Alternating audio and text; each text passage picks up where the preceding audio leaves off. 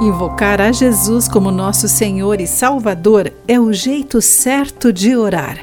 Olá, amigo do Pão Diário, que bom que você está aí para acompanhar a nossa mensagem do dia. Hoje vou ler o texto de Shostal Dixon com o título O Jeito Certo de Falar com Deus. Admiro os que registram os pedidos de oração em diários gastos pelo manuseio e que atualizam sempre toda a oração e louvor em suas listas. Sou inspirada por pessoas que se reúnem para orar e por pessoas cujos joelhos desgastam o tapete ao lado da cama. Durante anos, tentei imitar esse estilo de vida, a oração perfeita e a eloquência das pessoas mais articuladas do que eu. Lutei para solucionar o que eu achava ser um mistério, uma vez que eu ansiava por aprender o jeito certo de orar. No fim das contas, compreendi que o nosso Senhor simplesmente deseja que a oração comece e termine com humildade, de acordo com Mateus 6, versículo 5.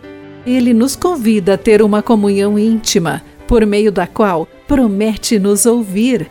O Senhor nunca exige palavras e frases decoradas ou floreadas. Ele nos garante que a oração é uma dádiva, uma oportunidade de honrar Sua Majestade, de demonstrar nossa confiança em Sua provisão e afirmar a segurança que temos em seu perdão e direção.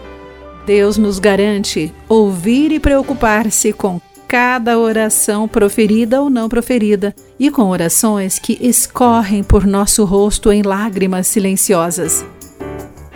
Quando colocamos nossa confiança em Deus e em seu perfeito amor por nós, podemos ter certeza de que orar com um coração humilde, entregue e dependente do Senhor é sempre o jeito certo de orar.